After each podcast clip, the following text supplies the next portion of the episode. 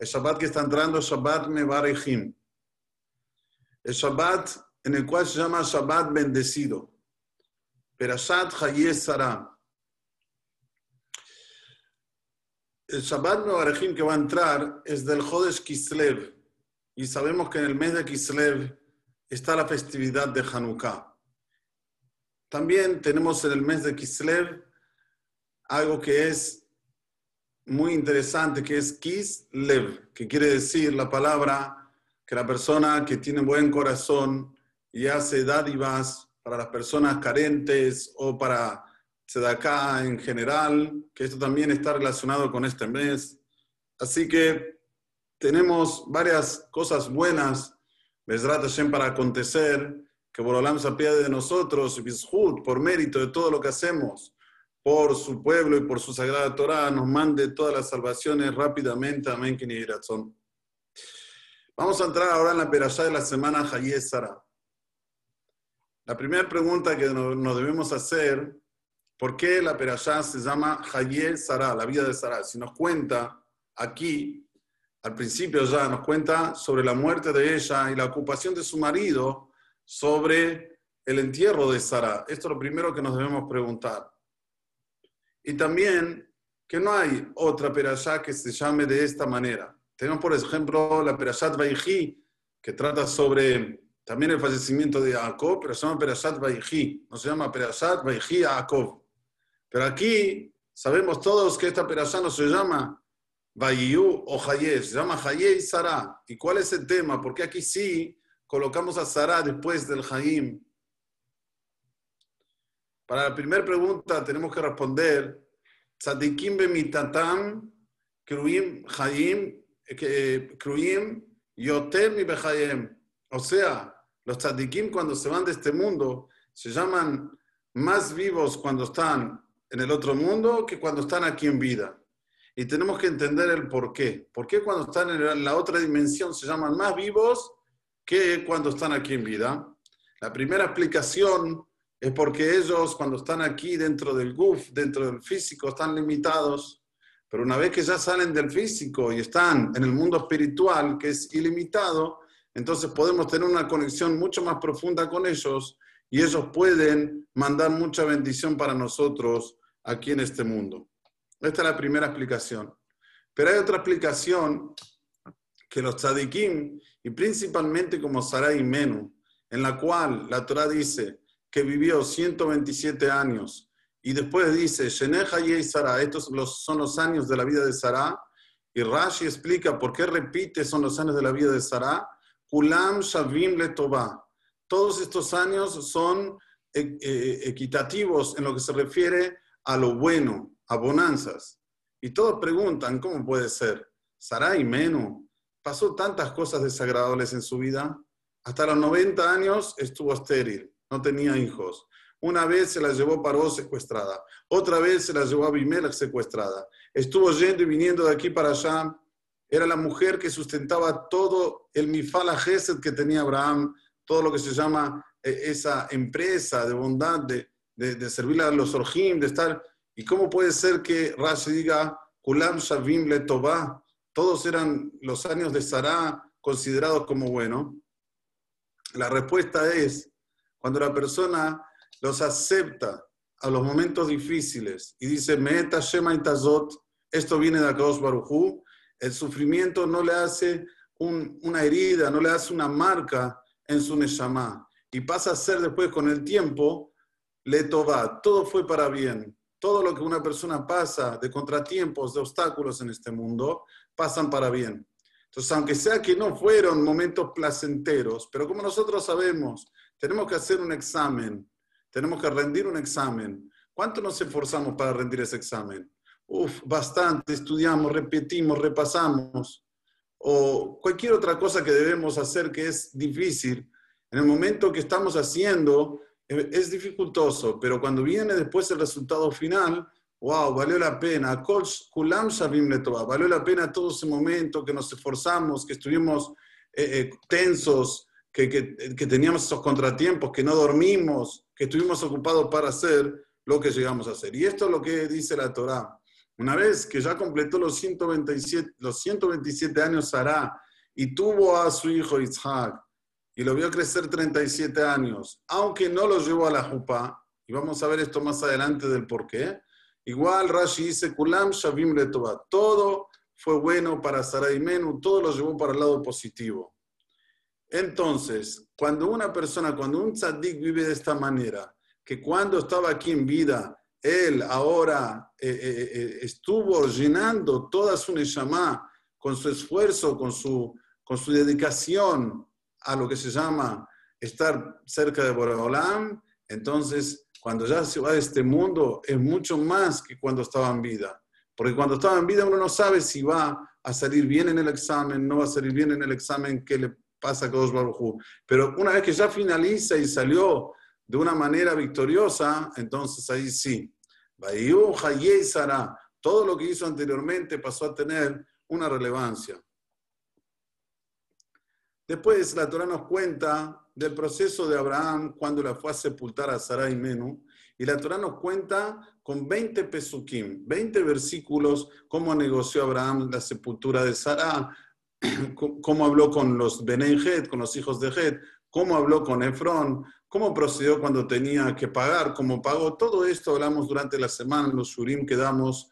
Baruch Hashem, que tengo el zehut de dar el shiur todos los días de la semana, a la mañana y a la noche.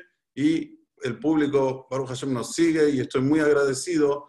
Y explicamos con amplitud sobre toda la negociación y cómo procedió Abraham para sepultar a Sara.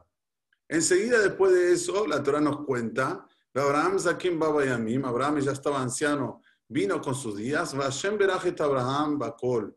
Hashem bendijo a Abraham en todo. En todo hay varias explicaciones. Una que tuvo una hija que se llamaba Bakol, otra que tuvo otro hijo que se llamaba, que, que la numerología de Bakol suma la numerología de Ben 52. Y, y la aplicación literaria, ¿qué quiere decir Hashem Berajet Abraham Bakol? Que ahora tiene un hijo que se llama Isaac y lo tiene que casar y llegó el momento de que él actúe para hacer lo que tiene que hacer. Nosotros sabemos que los padres tenemos cinco obligaciones. La última obligación es casar a nuestro hijo. Y nuestro hijo, ¿quién tiene que ocuparse es el padre? Seguro que se aconsejan con la madre todo, pero el que tiene que tomar la actitud de buscar el zibuk para su hijo es el papá.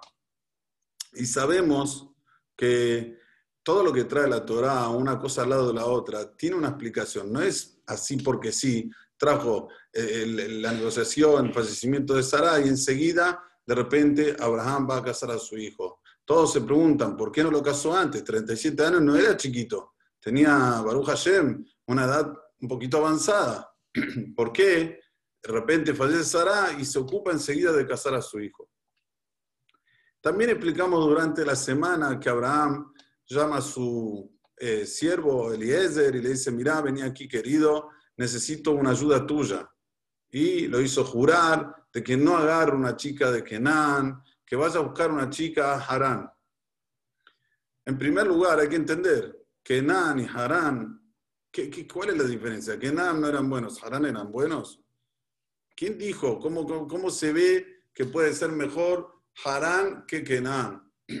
Y segundo, él le dice a Eliezer, mira, yo no quiero, porque Eliezer, y lo explicamos durante la semana, quería, dar su, quería que su hija se casase con Isaac. Le dice a Eliezer, mira, tu hija no puede estar con, casada con mi hijo Isaac. ¿Sabes por qué? Porque vos sos oriundo de Kenan. Y Kenan fue maldecido. Arur Kenan Ve'em Baruch mitdabek Arur. El bendecido, que es Abraham e Isaac, que lo bendijo a Kadosh Baruj no se puede pegar, no se puede conectar con alguien que es maldecido. Ahora yo les pregunto a ustedes, después que le dice esto a Eliezer, ¿uno lo va a mandar a él como emisario? No es lógico. Está diciéndole directamente, mira, yo no me puedo casar con tu hija, mi hijo con tu hija, porque vos sos Arur. Y a él lo voy a mandar, voy a poner la confianza para que busque la mejor nuera para mi hijo Isaac. Parecería algo que no es lógico. Y tenemos que entender esto también. El título de esta charla es Cómo buscar un shidduch. Y quiero que se entienda que el primer shidduch fue este. Que shidduch quiere decir alguien que vaya a buscar por la novia. No es que, eh, porque hubo también un primer eh, zivú que lo hizo Hashem cuando le trajo a, a, como Calá para Adán. Pero aquí que hubo alguien que intercedió, alguien que fue el Shaliach, el emisario, para que se haga este casamiento. Lo que nosotros tenemos conocimiento hoy en día como el que busca Shidduhim, ¿sí? Eh, el, el Shadchan, el casamentiero, no sé cómo se dice en español, pero bueno, este que va a buscar para hacer las conexiones entre los hombres y, y las mujeres. El primero fue Eliezer. Entonces está la pregunta a la vista. Primera pregunta. Segunda pregunta que nos tenemos que preguntar es que viene, viene Abraham Avinu y le dice, mira, Eliezer, quiero que sepas que tenés que ir a la casa de mi padre, a donde yo nací. Ahí vas a buscar una chica para mi hijo Isaac. Y vemos que Eliezer se desvía y va primero para donde iban las mujeres a darles de tomar agua al, al rebaño. Y durante la semana hicimos esta pregunta, pero ahora voy a dar otra respuesta. ¿Cuál es el motivo que se desvía Eliezer? ¿Por qué no va directamente a la casa a buscar? Le dijo, mira, tenés que ir, vete a Molati. Y ahora de repente se desvía y va hasta donde daban de tomar al ganado, las mujeres, etcétera, Shoabot, la en el anochecer. ¿Cuál es el motivo? Tercer cosa que tenemos que entender también con relación al Shidduch, ¿por qué Eliezer él cambia lo que hizo en los relatos?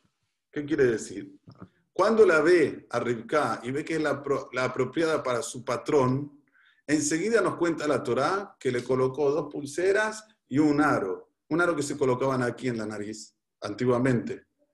Y, y después le preguntó, Batmiat, ¿quién sos tú? Y ahí le dijo Rivka, soy hija de Betuel, que es hijo de Nahor, que está casada con Milka. Y, y, ahí sí va con ella. Y cuando está contando el episodio para la familia, le cuenta primero que le preguntó de, de, dónde eres, quién es tu familia, y que después le puso la pulsera hacia el aro. Pero no fue así. La Torah nos dice en el primer relato que primero le colocó las joyas y después le preguntó quién eres. Y cuando lo cuenta en la familia, que lo cuenta nuevamente, cuenta lo contrario. Y tenemos que entender todas estas cosas, pues son muy importantes con relación al Shidduch de hoy en día. La Gemara en el Tratado de Sotá hace una colocación increíble. Dice así, 40 días antes del nacimiento del feto hombre, 40 días antes, Mahrizim Bashamayim pregonan en los cielos, Bat Plonil y Ploni. Hija de fulano se va a casar con Mengano. Bueno, de repente la hermana trae, ¿es así? Sí, es así. Pero ¿cómo puede ser si hay en otro lugar que dice que todo es según sus actos, según los actos de que, va a tener aquí en la tierra? Entonces, ¿cómo es? ¿Es que Mahrizim Bashamaim o según sus actos? Responde la Gemara, Ave Zivuk Rishon, Zivuk Sheni. ¿Qué quiere decir? Le voy a decir ya la contestación exacta. Cuando la persona, tanto hombre como mujer, se conducen con tzidkut, con rectitud, como debe ser, entonces lo que dijeron desde el Shamaim sale, bat ploni ploni. Pero cuando uno de ellos no se, comporta, no se comporta como debe ser, sino hace sus hechos, le firma a Asab, entonces ahí ya no es el zibuk que pregonaron en el Shamaim, ahí ya es el zibuk sheni, es otra cosa. Y por eso se entiende lo que dice el Talmud. En otro lugar, caché zibugosh el Adam que. ¿Sobre quién se está refiriendo el Talmud cuando dice que es difícil hacer un basra entre un hombre y una mujer como la abertura del mar rojo? ¿A quién se refiere? A quien que no se, no se comportó debidamente, que a Kadosh Baruj ahora tiene que entrar en una fría, como se dice, de cómo hacer para hacer que este hombre se conecte con su mujer según sus hechos y la mujer también lo mismo. Tenemos que preguntar también, ¿qué es esto que pregonan en el Shamaim? ¿Para qué hace falta pregonar? O sea, eh, eh, pregonan 40 días antes. ¿Y a quién interesa que pregonen?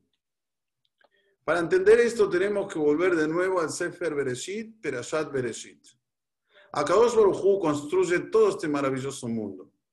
Y en primer lugar nos dice, hay dos cosas que hay que hacer tefilá.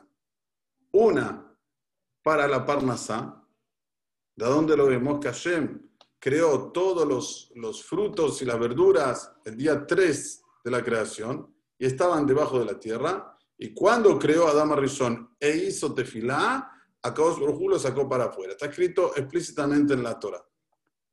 Cayó la lluvia y salió todo para afuera. Entonces, para la Parnasá, que sea una Parnasá duradera para su generación y las generaciones posteriores, hace falta tefilá, hace falta rezar. Para el zivug, lo mismo.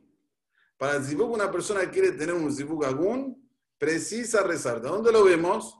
Aquí, de la perashá de esta semana, como lo vimos durante la semana, que Eliezer le rezó a Dios que por favor le proporcione la hija, la chica adecuada para el hijo de su amo, Isaac.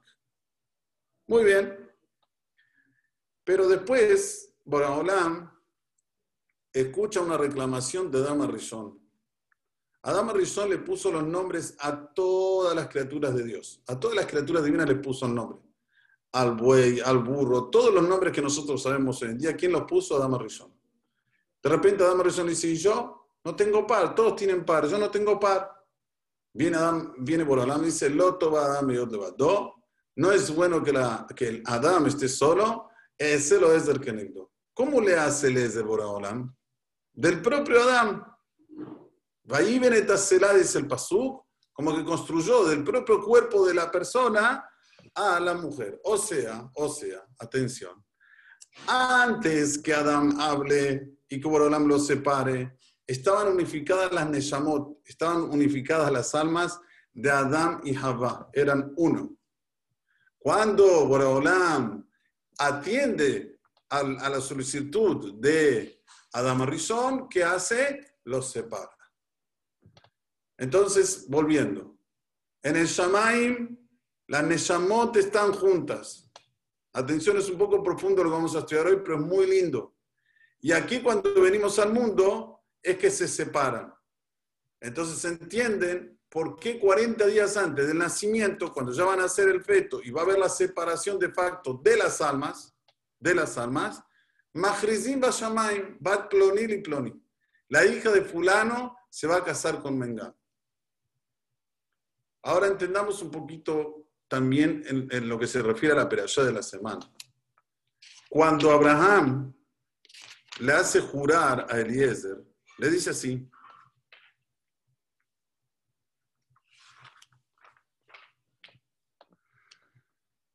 Ba'ashem Eloquea Shamaim Beloquea Aretz. Te hago jurar por el Dios, el Dios de los cielos y el Dios de la tierra. ¿Qué pasó? El Dios de los cielos, el Dios de la tierra. ¿Dónde cuándo? ¿De cuándo vimos una cosa así? Directo, te hago jurar por Dios que no busques una mujer de las kenanitas para mi hijo. ¿Qué es? Bashem, lo que Shamaim, de lo que Aretz. Ahora, según lo que explicamos ahora, se entiende. Allá arriba en el Shamaim, las almas estaban juntas. Acá en la tierra se separaron. Lo que tenés que hacer vos ahora, Eliezer, tenés que unificar. Tenés que buscar unificar el alma de Isaac con su alma que estaban unificadas allá en los cielos. Muy bien. Cuando viene ahora Abraham vino y le pide a Eliezer, nosotros nos preguntamos, ¿cómo es que le pide a Eliezer? Si vos le estás diciendo en la cara, che, Eliezer, vos sos Arur, no puedo casar, mi hijo no se puede casar con tu hija. ¿Le vas a ir a, dar a él la misión que vaya a buscar la chica para Isaac? No se entendía. Le voy a decir algo, que con esto creo que cada vez que vamos a salir a buscar un shidduch, o para nuestros hijos, o para nosotros, o para nuestros hermanos, para quien sea, hay que pensarlo. Si el Satán busca algo, es que no se casen chicos con chicas de Israel. Es una manera de cortar el seguimiento del pueblo de Israel y también de que no venga el Mashiach. La Gemara en Sanedrin dice explícitamente, ¿saben cuándo va a venir el Mashiach? Cuando se acaben todas las Neshamot que tienen que venir desde arriba para abajo. Entonces, ¿qué hace el Satán? Está sentado a ver cómo hacer para que no haya Shidduchim, para que no haya Zibugim. Y fíjense bien, todos los Zibugim, que de ahí salieron grandes, grandes eh, líderes de Israel, no fueron de una manera, como se dice, una, manera, eh, digamos, este, ideal.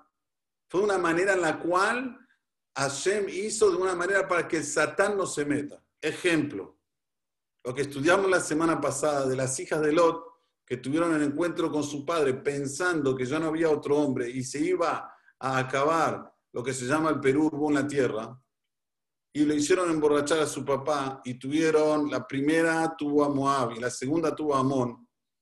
De ahí que nace, de ahí nace el Mashiach ben David. ¿Por qué? Porque Ruth era moabita, era oriunda de Moab. O sea, de ese episodio que se hizo, su tártara abuelo, nació el Melech HaMashiach. ¿Por qué Hashem lo hizo de esa manera? Para que no entre el Satán. Porque si lo hace de una manera convencional, es muy probable que el Satán entre y no pase. Por esto es el motivo que cuando alguien sale con una chica, se lo oculta, no se lo cuenta. ¿Por qué se lo oculta? Porque generalmente el Satán quiere que no haya shitujim. Y si dicen, che, ¿sabes qué? Este está saliendo con esta. Ah, ¿eh? Vamos a ver, ¿qué va a salir? Va el Satán a ver, ¿qué va a salir de, esta, de este zibuk? ¿Va a salir algo muy bueno? No, no, no, no. Tengo que deshacerlo de cualquier manera. Pone peleas, pone trabas. La chica no es tan bonita, el chico no es tan bonito. Cosas así para que se deshaga el zibuk. Entendamos que Akadosh Barujú ya tenía las almas juntas antes que vengan a este mundo.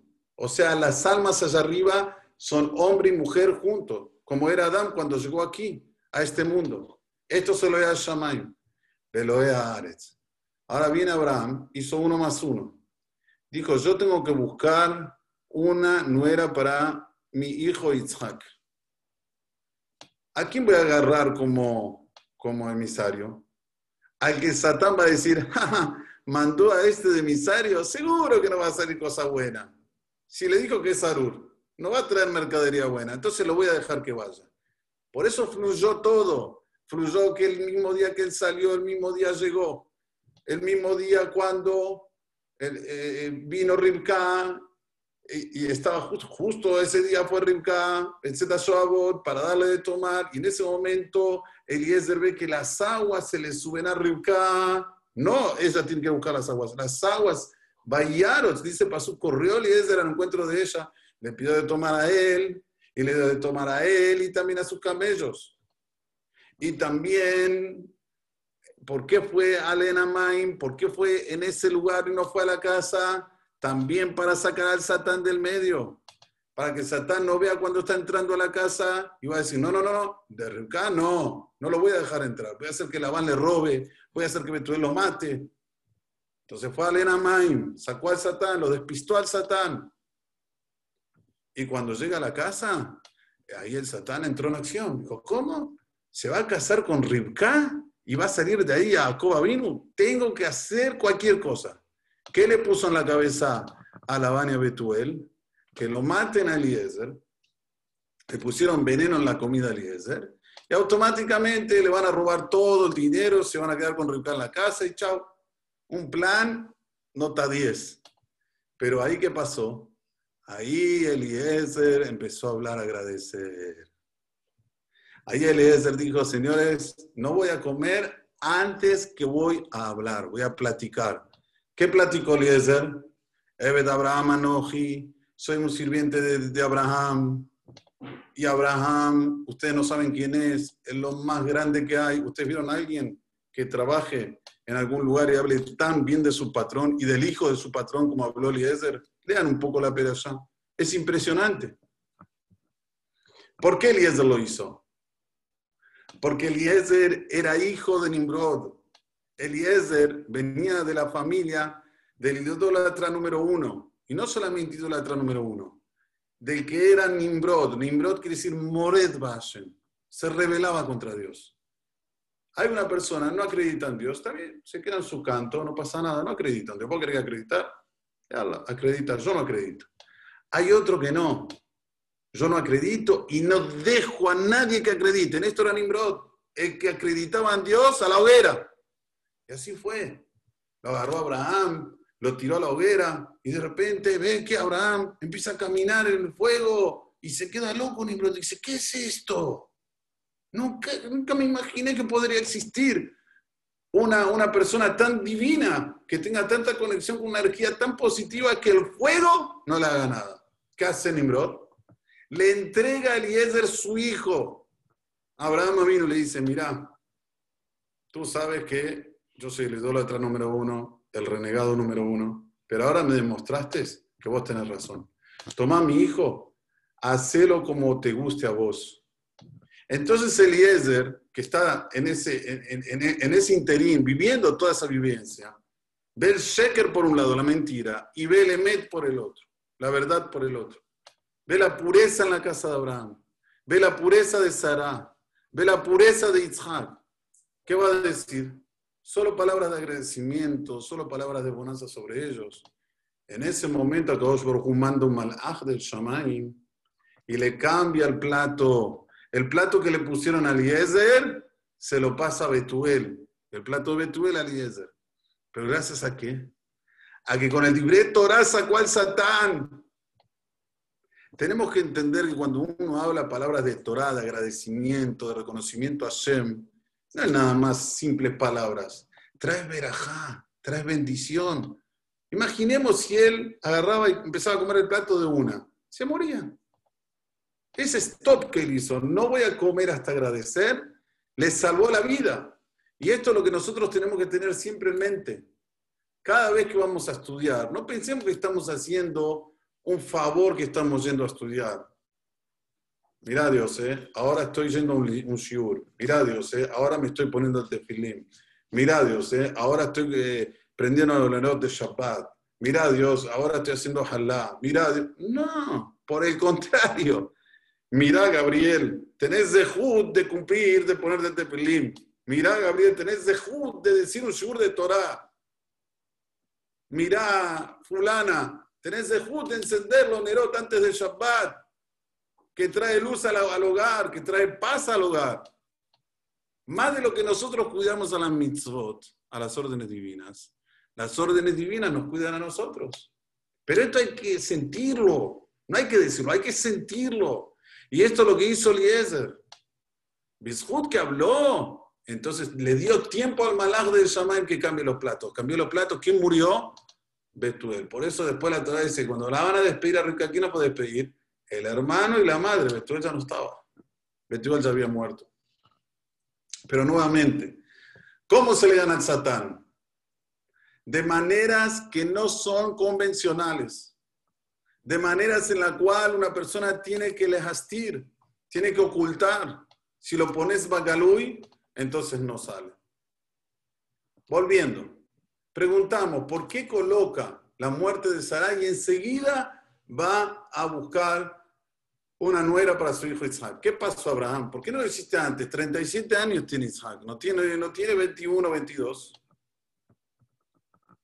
Nosotros sabemos que para los que dicen Tikkun Hatzot, saben que hay una halajá, hay una ley en el Shulchan que hay que levantarse a la medianoche, a partir de la medianoche, la madrugada, antes de la salida de la aurora, levantarse y llorar por Jerusalén. Hay que llorar por Jerusalén. Jerusalén Abnuyá, esa Jerusalén magnífica que teníamos en el primer templo, con el segundo templo, y que Dios rápidamente nos construye el tercer templo. Es una de las cosas que más nos estremecen de escuchar de grandes satikim que se levantaban y lloraban. Yo una vez vi un libro, un situr de la vida Ptaya, era un mecubal muy grande que falleció hace 100 años atrás. Lloraba tanto en el, en el Tikkun Hatzot que toda esa parte donde estaba el Tikkun Hatzot estaba toda borrada, libro, libros impreso, de las lágrimas del Hajam. Lo vi con mis ojos. Un libro que se vendía, solo el libro de Sidur, 50 mil dólares en la época. Lo vi hace mucho, ahora debe estar mucho más caro. Impresionante. Eso se llama Tikkun Hatzot. Y esto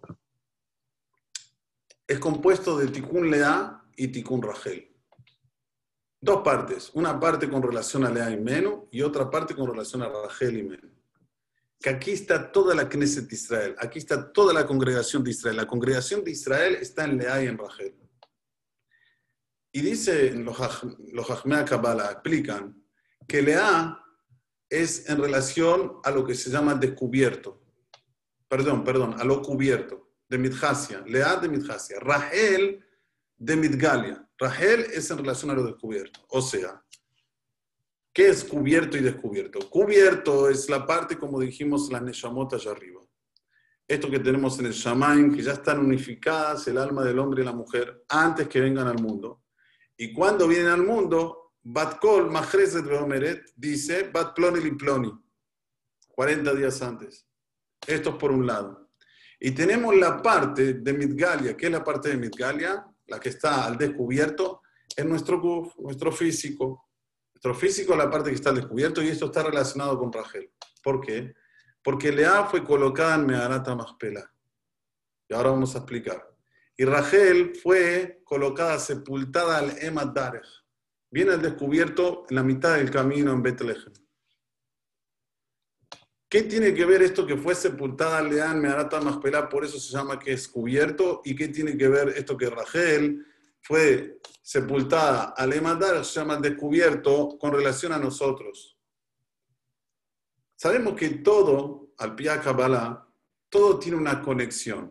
Por ejemplo, tenemos el mundo mineral con el mundo vegetal. ¿Cuál es la conexión entre el mundo mineral y el mundo vegetal, según la Kabbalah? Lo que nosotros vemos sobre el campo. Hay un campo que tiene verde y abajo tiene minerales. Se ve mucho en Brasil, por ejemplo. Vos ves grandes rocas y tiene un verde impresionante. Esto es la conexión entre el mineral y el vegetal. ¿Cuál es la conexión entre el Medaber y el Jai? Entre el mundo animal y el mundo humano, la conexión es el mono. El mono es el que más se parece al ser humano, por eso viene la teoría que venimos del mono. Pero bueno, es la conexión entre los dos mundos. ¿Y cuál es la conexión? Escuchen bien, entre el mundo terrenal y el mundo espiritual. La persona vive aquí 120 años, la Neshama está con su guf, el alma está con su guf, se separa. ¿Cómo, ¿Cómo es que la Neshama estaba en un mundo terrenal y de un segundo al otro se va al mundo espiritual? No tiene que pasar por Meharata Maspelá, así dice el Área Kadosh, así está escrito también en el Zohar, que ahí está el Shar del Ganeden, la conexión entre el mundo terrenal y el mundo espiritual, ¿dónde está? En Meharata Maspelá. ¿Quién lo vio esto? Lo vio Abraham Avinu. Abraham Avinu cuando tiene que sepultar a Sarah, va hasta los hijos de Het, va a negociar con Efrón, porque él vio la Kedushá que había adentro como dice Rashi, si ustedes ven Rashi, dice, ¿por qué se llamaba Kiryat Arba? Hay dos explicaciones en Rashi. Una por los cuatro gigantes que había ahí. ¿Sí? ¿Cuáles eran? Ahimán, Sheshai, Talmai, Baabiem. Y el padre de ellos. Son cuatro. Después dice Rashi, Dabar Aher, otra explicación. Al Shem Por los cuatro pares que están sepultados allá. Adam y Java, un par, Abraham y Sara, segundo par, Isaac y Rivka, tercer par, Jacob y Lea, cuarto par. O sea que tenemos aquí dos explicaciones de Rashi, pero una explicación es 180 grados a la otra.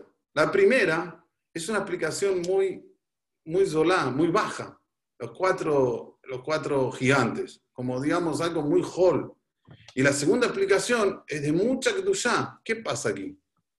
La gente veía Maratón Pelá como el lugar menos indicado para vivir. Era muy... Todavía el, el Zohar dice que se escuchaban como colot, como voces, y nadie entendía qué eran esas voces. Pero ya Abraham vino, Dabar Ajer, no, Abraham vino, vio que ahí se van a sepultar los cuatro zugot, los cuatro pares. Ya estaba Adam y Javá y después iba a venir El y después iba a venir Isaac y y después Jacob y Lea. Miren qué interesante. Hasta hoy en día, el lugar que más los Ishmaelim quieren copar, quieren agarrar, es Meharat Maspelá. Y ustedes saben que Baruch Hashem, nosotros como en Abraham, ya hicimos varios viajes, creo que tres, si no me equivoco. y siempre fuimos a Hebrón. Fuimos a Hebrón y cuando queremos entrar a la parte donde está Isaac y Rivka, no nos dejan los árabes. Y uno se pregunta, ¿qué quieren con Isaac y Rivka? Si, te agarras a Abraham, ok, Ismael es oriundo de Abraham, pero ¿por qué con Isaac y Rivka no? Solo dejan Isaac y Rivka dos veces al año. Una en Sukkot y otra en Pesa, en Nisan. Después está todo cerrado para los árabes. Y van los árabes y hacen tefilá en el quebra de Rivka y de, y de. ¿Cuál es el motivo? ¿Qué pasó? Ellos alegan, también como nosotros, concuerdan que ahí está la puerta del paraíso donde van todas las almas. Pero ellos quieren, cuando hacen sus tefilot en el de Rivka, en el Isaac, sacar la la santidad que viene detrás de ellos para el pueblo yudí y llevársela para ellos, así nos ganan la pulseada. Este es el verdadero motivo. Miren cómo, siempre yo digo, en el mundo afuera nos tienen a nosotros con un nivel de santidad que si nosotros supiéramos ese nivel de santidad, seríamos totalmente diferentes. Pero los de afuera lo saben muy bien. Lo saben tanto el mundo árabe como el mundo eh, eh, católico, cristiano, lo saben muy bien. Nosotros somos hijos prodigios de Hashem, somos elegidos por Hashem. Entonces, volviendo, por eso que Rashi trae dos pirushim, dos explicaciones. La primera explicación es Hol, es baja, cuatro gigantes. La segunda explicación es Kodesh. Es según con qué óptica vos lo ves. Entonces, cuando vos entendés que me hará más pela en la conexión entre el mundo terrenal con el mundo espiritual, ahí entendés por qué después va a casar a su hijo Isaac. Porque nuevamente tiene que hacer la conexión del mundo terrenal con el mundo espiritual a, través del casamiento y unificar las almas que estaban allá arriba, en el Shamaim, antes que venga el mundo. Entonces, de nuevo, ¿ves Rishon? Cuando la persona se comporta como debe ser, como un tzadik, va a tener su shidduch. Abraham no, eh, Abraham no tenía miedo de que Rubén le meta, el, como se dice, que le venda gato por liebre, que le, que le ponga una nuera que no es digna para Isaac. Pero sí tenía miedo de quién, del Satán, que entre en acción para que no se haga shidduch. Entonces, ¿qué hizo? Lo mandó al propio Eliezer, al propio que le dijo, Arur, vos andá a buscar ahora la hija, la nuera para, para mi hijo. Y siguiendo con este raciocinio hermoso, también Isaac, cuando la ve a Rivka, cuando sigue, Rivka va hasta el encuentro de Isaac. Isaac la lleva a dónde? A la tienda de su mamá, Sara. Y dice la Torah explícitamente, Ahí fue cuando se consoló Isaac después de lo que le pasó con su madre. Y dice Rashi, ¿por qué se consoló?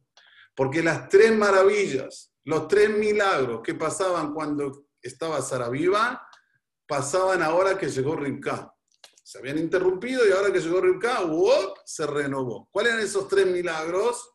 El primer milagro, que había una anán, una nube que estaba encima de lo que se llama la tienda de Sará, una nube divina, la Shejinah, la divinidad. El segundo milagro, que cuando se encendía la vela de Shabbat, duraban de un viernes hasta el otro viernes. Y el tercer milagro, que había verajá en la Isa, en la Halá, estas tres cosas que las tenía Sara y ahora también las tiene quién? Rivka. Por eso que tenemos que saber que todo lo que hay en esta perashá es con relación a lo que se llama Zivug Rishon. El primer, el primer eh, eh, eh, manifiesto que se fue dicho en el Shamaim que Abraham lo hace después que entra Marata Machpelah que es la conexión entre el mundo terrenal con el mundo espiritual. ¿Quedó claro entonces? Todas las preguntas que hicimos, Baruch Hashem se aclararon. La Torah gasta, se puede decir, 20 pesukim, 20 versículos sobre Marata Maspelá. ¿Todo para qué? Para decirnos que es el lugar más importante que hay sobre la tierra. La Torah coloca el casamiento de Isaac con Rivka enseguida después, porque ahí sí una persona puede llegar a la unificación de las almas. Antes no podía. Y también, ¿por qué lo manda Eliezer y no manda otro? Porque el Satán siempre se mete en los shitujim. ¿Qué nos dice eso a nosotros? En primer lugar, Literalmente, los shidduchim son minashamayim. Los shidduchim son del cielo. ¿Qué nos cabe a nosotros? Hacer nuestra parte. Ser buenas personas, conducirnos en el camino de la teoría de las mitzvot. Ahí va a ser todo fácil. El shidduch va a ser fácil. Pero si Hazbe Shalom nosotros no nos comportamos bien, ahí entra Kashez y Bugó Shel Adam que Yamsuf. Es tan difícil hacer el zibuk de la persona como la abertura del mar. ¿Por qué dice la abertura del mar? A, priori es al contrario, es al contrario. En el mar se abrió, aquí tenemos que juntar. ¿Por qué decís abertura del mar? Sí, porque Hashem ahora tiene que sacar de otro lugar que también esa persona se comportó como debe ser. Uy, es todo un rompecabezas. Por eso ven muchas veces que personas que se casan y se divorcian y se casan con otros y se dan bien con el primer todo es eso le fima asab, según los actos y tanto del hombre como de la mujer. Pero cuando se conducen los dos como debe ser, no hay problemas, todo tranquilo. Porque hay que hacerlo shidujim por intermedio de un casamentero, de un shadchan, para que no entre el satán, para que las cosas se hagan de una forma anistar, oculta. Y le voy a decir algo más que también vi hoy, que lo trae el Hidá. ¿Cuál es el motivo que se manda una persona para pedir por una chica?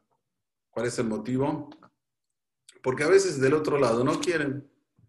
No quieren. Y este que pidió pasa vergüenza. Si va directo, le dice, mira, che, quiero tu hija para mi hijo. le dice, no, eh, no sé, voy a ver. Él entiende que no quiere. Este pasa vergüenza. Al pasar vergüenza, puede pit, puede colocar, como se dice, eh, eh, quedarse sentido, quedarse sentido porque el otro le dijo que no. Y esto puede provocar que esta chica no se case más. Y así al contrario, puede provocar que este chico no se case más. ¿Entienden por qué se hace por intermedio de un casamentero? Para que no tengamos este problema, para que no haya un problema de resentimiento, porque tenemos que saber que el Hidá dice que todos los problemas que tenemos en este mundo, todos, absolutamente todos, es Benadam la Javeró. Es cómo nos conducimos entre nosotros y nuestro compañero, con relación a un hombre con una mujer, con relación a, negocios, con relación a lo que sea. Si hay alguien que se puso nervioso y quedó sentido, no hay como zafar. Por eso hay que tener mucho cuidado. Y la Torah nos conduce a que tengamos una vida placentera. Ustedes van a ver, siempre que la Torah nos dice cosas, si aprofundizamos un poquito del por qué, nos interesamos a ver, a ver, ¿por qué la Torah dijo eso? ¿Qué pasó? Empezamos a estudiar un poquito, vemos qué grandiosa que es la Torah, qué inteligente en todas las, las maneras y las formas. ¿Quién iba a pensar entre nosotros, con un segela de y con una lógica humana, que vos le digas a una persona que es Arur y lo vas a mandar a la propia persona que busque la nuera para tu hijo? ¿Quién, lo iba a cogitar? Pero Abraham Avinu tenía otro pensamiento. ¿Cuál es el pensamiento? Da Torah. Lo que quiera, la Torah te dice, Bat plonini ploni, arbaim yom kodem 40 días antes que salga el feto, fulana de tal para fulano. Ishak Tzadik va a tener la Tzadik con él. Lo que tengo que buscar es despistar al Satán. Y lo hizo Eliezer de una, una manera correctísima. Primero fue a la Enamaim. Después, antes de comer, dijo Dibre Torah. No hay nada de más en la Torah. La Torah nos enseña bien cómo debemos proceder, cómo debemos actuar en todas las situaciones. Y más en esta Perashat Hayesara, nosotros vemos cómo Akadosh Baruj conduce al pueblo de Israel de una manera impresionante. Cómo Akadosh Baruj siempre está atento a la vacallá, al pedido de lo que alguien precisa. Vieron como Eliezer dijo la tefilá y enseguida apareció Ripka. Vos haces lo tuyo y ahora hace lo tuyo, pero invocalo a Hashem, llamalo a Hashem dentro de ti. Nosotros sabemos que Aleph Bet Gimal, ¿qué quiere decir? Emuna Bitahon Geulah. La persona que tiene fe, fe es creer en Dios. Bitajón es confianza en Dios. Plena confianza que todo lo que hace Dios es solo para bien. Gomel Hasaim Tobim, la Gima al Geula. Ahí ya tenés la redención. No hay ningún tipo de problema, ningún tipo de, de de preocupación. Pero hay que tener esto firme. Y como dijimos hoy a la mañana, Nishmat Kolhai Noja, Nojas Pene Hashem. Personas siempre tienen que tener enfrente de él la fase divina, agradecer a Kadosh Baruj por todo lo que nos dio, nos da y nos va a dar. Y saber que para hacer un zibug, generalmente entra Satán para que no se haga. ¿Cuál es el motivo? El motivo porque de ahí va a salir algo bueno. Otra Neshama de Israel que viene al mundo. ¿Saben lo que es traer un hijo al mundo? ¿Tenemos noción de lo que es eso? Cada Neshama y Neshama estás haciendo una participación junto con Dios de la creación del mundo. Sos socio de Hashem, sos socio de Hashem. Uno quiere ser socio del más rico del mundo. Ser socio de Hashem y para la eternidad. Miren, Abraham vino, tiene tres operaciones. Lech leja, Hayesara, perdón, Vayera y Hayesara. Después no aparece más Abraham. Tres operaciones. Lech leja, Vayera, Hayesara.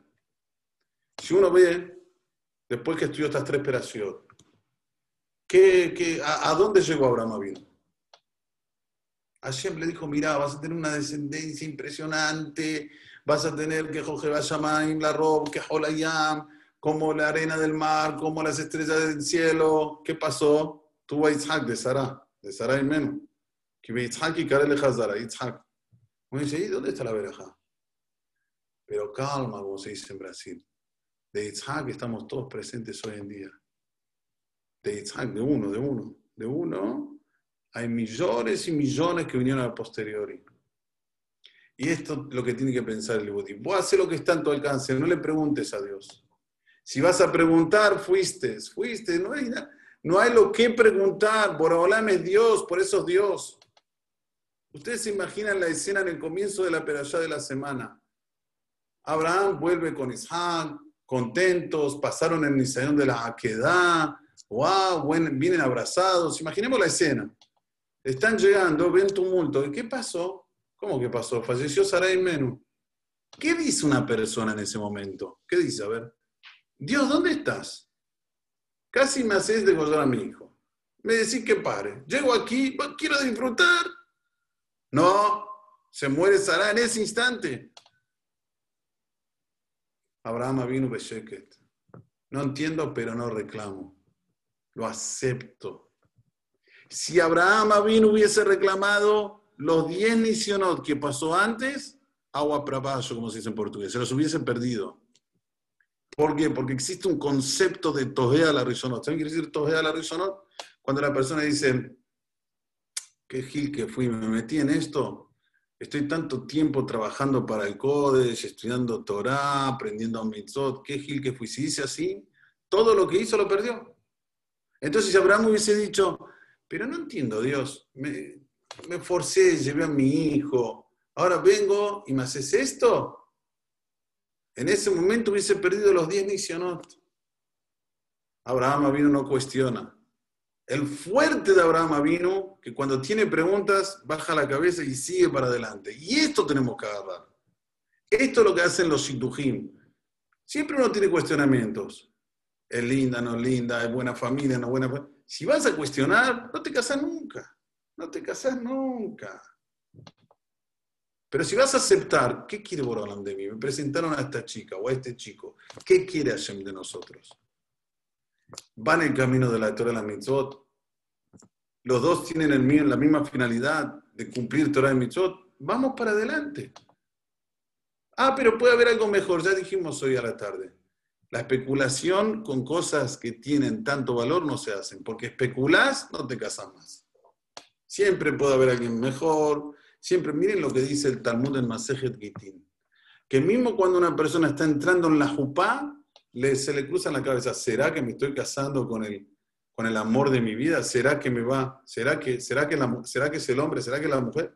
Entrando a la jupá. Entonces, ¿qué ¿cuál es nuestro, nuestro, nuestro deber? Nuestro deber es siempre tratar de vencer al Satán, que lo único que quiere el Satán es que no haya un Por eso que debemos luchar para que nuestros jóvenes se casen, para inculcarles cuánto es importante traer una Neshama al mundo. Un Itzhak. Después se hacen trillones, pero trae un Itzhak. Que tengamos un sinfín de verajot, Como dije anteriormente, entramos a Shabbat Mevarejim. Rosh Hodesh es el próximo lunes a la noche y martes. Y bueno, y deseamos que tengamos un mes Kislev lleno, lleno de bendiciones. Vuelvo a repetir que todos los enfermos se curen. Amén, razón. Ahora sí, Marina Bejabo. Muchísimas gracias, Rab. Como siempre, palabras impecables que inspiran. Ahora libero los micrófonos por si alguien quiere comentar o decir algo. ¿Alguien quiere preguntar? Hola, ¿qué tal? Buenas noches. Mi nombre es Jaya. Gracias, muy lindo el Shur, todas las palabras que dijo, me encantó. Y le quería preguntar porque me quedó, no sé si me lo va, capaz que lo dijo y yo no lo entendí. Em, ¿Por qué aparece el Satán en el momento que se está haciendo el Shidu? No lo entendí.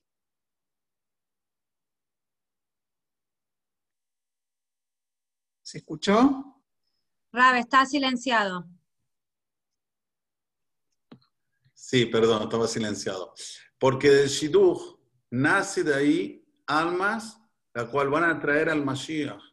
Está escrito en el Tratado de Sanedrín, es uno de los tratados del Talmud, que cuándo va a venir el Mashiach, cuándo va a venir el Mashiach, cuando se acaben todas las almas que están arriba, en el depósito de las almas, y que vengan a la tierra. Entonces, cuando el Satán ve que se va a hacer un shidduch, dice, no, no, no, no, no. Tengo que hacer de todo para que este shidduch se deshaga. ¿Y faltan eh, muchas almas bajar? ¿Se sabe o no se sabe? No, se sabe, pero nosotros tenemos que hacer lo que está a nuestro alcance. Y Borolam hace lo que está al alcance de él, como, como vemos en Abraham Avinu. Esa fue la, la, característica de Abraham. Abraham siempre hizo lo que Dios le pidió. Y después dejó a, a merced de Dios de decidir cómo siguen las cosas. O sea, como acabamos de decir, vuelve de la queda y se encuentra que fallece Sara. Y uno se pregunta cómo puede ser, pero él no se preguntó cómo puede ser. Eso lo dejó en las manos de Hashem. Y después cuando uno, como yo siempre digo, cuando uno lee toda la película y sigue, después se da cuenta para atrás por qué Hashem hizo todo lo que hizo porque verdaderamente Sara tenía que fallecer en ese momento. No fue que fue propositalmente, que justo se enteró que iba a ser degollado Isaac y del susto se le fue la Neshama. Tenía que fallecer. Pero tenía que fallecer en un momento en el cual se está haciendo una mitzvah, se está haciendo una orden divina. Entonces la Neshama sale con más pureza. Por ejemplo, voy a decir un ejemplo que lo estudiamos también con relación a, a Roshaná y Yom Kippur. En Rosanay Yom Kippur es decidido cuánto una persona va a ganar y cuánto va a perder. Todos vamos a ganar y todos vamos a perder. Entonces, ¿qué tenemos que hacer en la tefilot de Rosanay Yom Kippur? Pedirle a Hashem que si ya lo vamos a perder, que lo perdamos por cosas justas, entre comillas, que lo pongamos en tzedakah. Hashem determinó que una persona va, vamos a decir, perder, por decir un número, 100 mil pesos. Bueno, que tengas de HUD, de que esos 100 mil pesos vayan para la acá. Y uno se pregunta, ¿y yo cómo sé cuándo voy a perder? Respuesta. Siempre que le piden a un ser humano algo, es un mensaje divino para que lo dé en cosas que tienen eh, mérito y no Jesús Shalom que se vaya por otro lado. Si no, Hashem no hubiese hecho que te lo pidan. Miren, yo conozco mucha gente que después que pierden fortunas en la bolsa, con cosas parecidas en renta variable, dicen, qué lástima, lo, hubiese dado a la Torá, lo hubiese dado a Yeshivot, podía construir una Yeshiva a nombre de mi papá, una, un Beti a nombre de mi mamá. ¿Y yo qué les contesto? Yo no me quedo callado. Digo, ahora también tenés la posibilidad. No fue, aunque no tengas la plata, puede hacer que otro que sí la tiene, que la ponga, porque vos lo sufriste, lo padeciste, Hacé para que otro la ponga y así, Borolam, te considera lo que vos perdiste como si la pusiste. O sea, siempre una persona tiene que ver cómo seguir, no cómo quedarse con el pasado y, angustiarse y caerse depresivamente. ¿Se entiende? Espero haberle contestado, Gladys. ¿Alguien más quiere preguntar? Gracias, muy amable, ¿eh? muchas gracias. Por favor, un placer.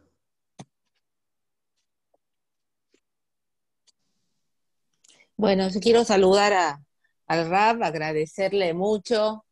Eh, no alcanza, la verdad, agradecer, porque muy rico, muy florido, muy, muy, con mucha información el, el, el de hoy. Este, la palabra reconocimiento y agradecimiento me queda, me queda, entiendo, entiendo de qué se trata. Y, y la parte de aceptar, ¿no? Cómo eh, Abraham aceptó que se murió Sara. ¿Cómo se puede aceptar? Claro, qué cuestión tan difícil y que hay que agachar la cabeza. Este, y es para aprender, es para aprender, Rab, tratar de lograr eso. Es, a mí me sirve. Y después, este, ah, después el, tema de los, este, yo estaba pensando esta tarde respecto al Gemaj, ¿no?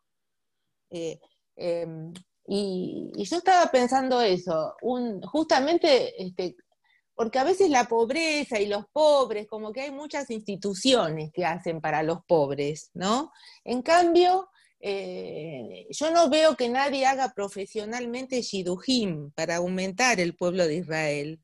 ¿no? Pueden ser nacionales e internacionales los shidujim de otros países, pero a los jóvenes les cuesta ir a buscar su shiduj. Yo creo que el más de, de Maguen sería una muy buena idea hacer eh, shidujim. Me encantó. Este, lo vengo pensando desde esta tarde, justamente. Me encantó. Así que lo dijo usted, se lo, le doy toda la, la, responsabilidad a usted que comience a hacer los shidujim. Eliana. Es una idea. Una idea. ¿Eh? Em, yo creo que no, no, tendría mucho costo eso, porque si hay uno se arma una estructura profesional, ¿no? Qué sé yo, recursos humanos, una psicóloga, en fin. Este, y después la fuerza humana del grupo de las chicas, no es una cosa que genere mucho gasto. No, da la impresión y, y, nos van a venir a buscar. No tenemos que salir a buscar a nadie, porque son tantas las parejas que necesitan. Así que armando una estructura bien hecha no, no lo veo como un imposible y de poco gasto lo veo. Así que es una idea. Me parece bueno, bárbaro.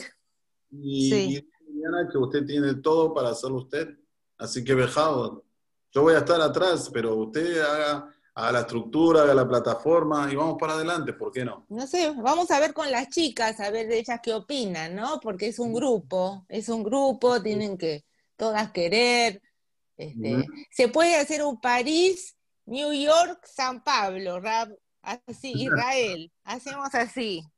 En vez de moda, de Shidujim hacemos. Australia también.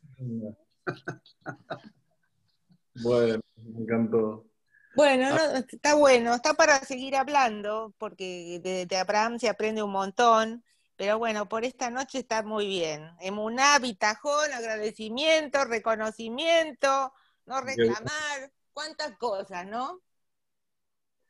Bueno, seguimos adelante y muchas gracias. Gracias, Liliana, gracias. Como siempre. ¿Alguien más quiere hablar o preguntar?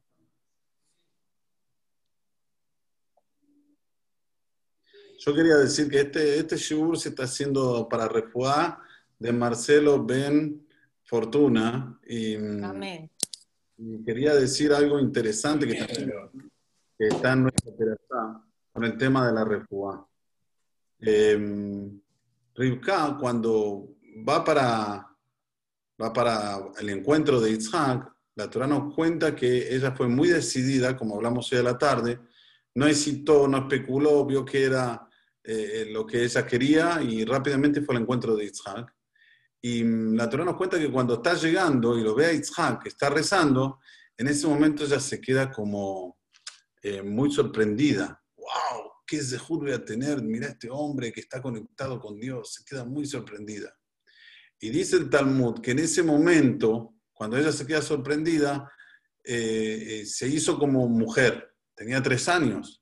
O sea, el, quedarse sorprendida de algo de Kdushá la hizo como para que esté al nivel tanto de Dusha como de belleza con relación a Isaac. Es algo que nosotros tenemos que saber, que la cura siempre está cuando la persona tiene una inyección de ánimo. El ánimo es fundamental en la vida. Cambia totalmente el cuerpo del ser humano. Dice la Gemara en el Tratado de Gitín que había um, Aspasianos César, era un, César que cuando él estaba en la guerra, eh, le, vinieron, le vinieron a informar que iba a ser el próximo César, porque había fallecido el César que estaba en la época y le vinieron a informar. Y él estaba antes de ponerse los zapatos. Y cuando le informaron, eh, se le inflaron los pies. Hubo un cambio rotundo en su cuerpo y no se podía poner los zapatos porque se le inflaron los pies. Hasta que vino Rabío Hanan, que sabía de este, como estamos diciendo, de la fuente que, de, de Eliezer, y le dijo en el, oído una noticia fea, ahí se le volvió el pie al lugar y lo pudo colocar en su zapato. Aquí vemos cuando nosotros hicimos la expresión, se le ensanchó la espalda. Mirá, mirá cómo está. Cuando uno está contento, feliz, con una inyección de ánimo, todo pasa a ser diferente. Entonces, tenemos que buscar eh, no solamente en el, caso de Marcelo, en el caso de todos los enfermos que están, con este, que están padeciendo esto, de mandarles inyección de ánimo, cosas que, que lo hagan sentir que sin él este mundo no existe, que sepa que están haciendo cosas todos estudiando por él, todos haciendo por él, que se quede sorpreso y eso le da eh, ánimo. Lo digo porque también eh, yo tuve un amigo que eh, lo Aleinu también padeció esto y estuvo en Sacaná, Sacaná mal, mal. Y, la mujer le susurró eso en el oído. Le dijo, mira, sabe lo que hay mucha gente que está haciendo tefilá por vos. Mucho teilim, eh, muchos estudios de Torah, em, como se dice, sin, sin hablar. Y, eso lo ayudó. Él me dijo, yo hablé con él, me dijo, eso a mí me ayudó. Me ayudó bastante para seguir luchando, porque soy muy querido. Y otra, hay muchos que, lo dijeron, no voy a decir nombres porque no es lo correcto, pero saber que el ánimo es algo fundamental para ver cambios rotundos en el cuerpo del ser humano y que, haga, que haya aquí un briute y tanamen que Sí, ¿alguien más quería preguntar algo?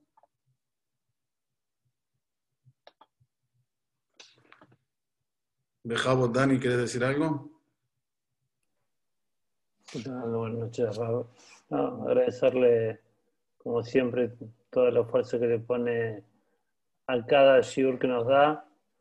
Eh, y bueno, todo esto que hacemos en refuerzo de Marcelo en Fortuna. Gracias, Rafa, gracias por todo. un placer. Gracias a todos también. Gracias, Marina. Saludos, Dani, te quería saludar. Gracias, gracias. Mm. Bueno, ¿alguien más quiere decir algo o quiere preguntar? Por favor.